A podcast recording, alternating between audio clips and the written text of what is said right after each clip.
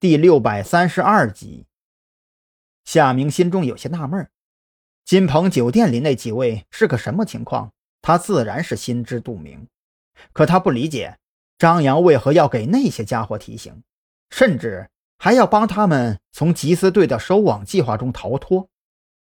怎么，夏执事觉得这个忙有难度？张扬见夏明迟迟不肯答复，声音不由得加重了几分。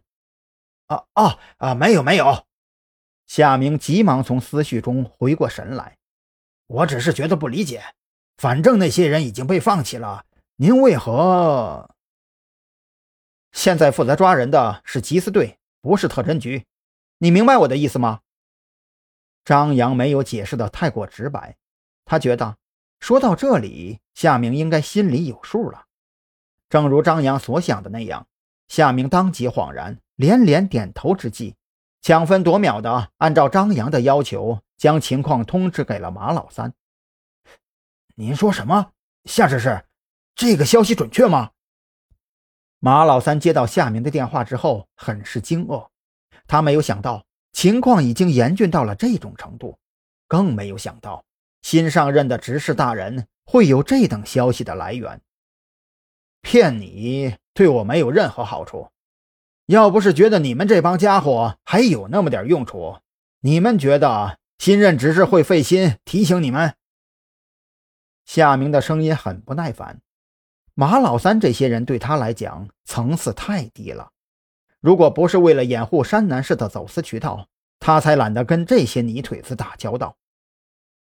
马老三人老成精，从夏明的话中，他已经嗅出了几分异样。往日里趾高气扬的夏明。在电话中的语气却颇显垂暮，这意味着山南市的组织高层肯定发生了某些变故。根据马老三推断，这种变故很有可能跟新上任的执事有些关系。更为重要的是，夏明似乎对这位只闻其名未见其人的新任执事非常畏惧。看来这山南市不能待了呀。还好，还好，我早做了安排。马老三瘫坐在沙发上，整个人显得苍老了十多岁。短暂的思考过后，马老三点燃了一根香烟，将夏明传递过来的消息挨个转告了一番，也没等其他人回话，就决定自己先行撤退。都到这种时候了，哪里还顾得上当初那句“同患难，共享福”的誓言呢？大难临头各自飞吧。做出决定之后，马老三当即打电话给自己的诸多情妇，以各种理由让他们准备好数额不等的现金之后，安排了一名心腹小弟挨个去取，自己则是换上了一身看起来颇为穷酸的衣服，打开卫生间的暗格，从中取出一包化妆用品，开始往脸上粘贴假胡须等物。二十分钟过后。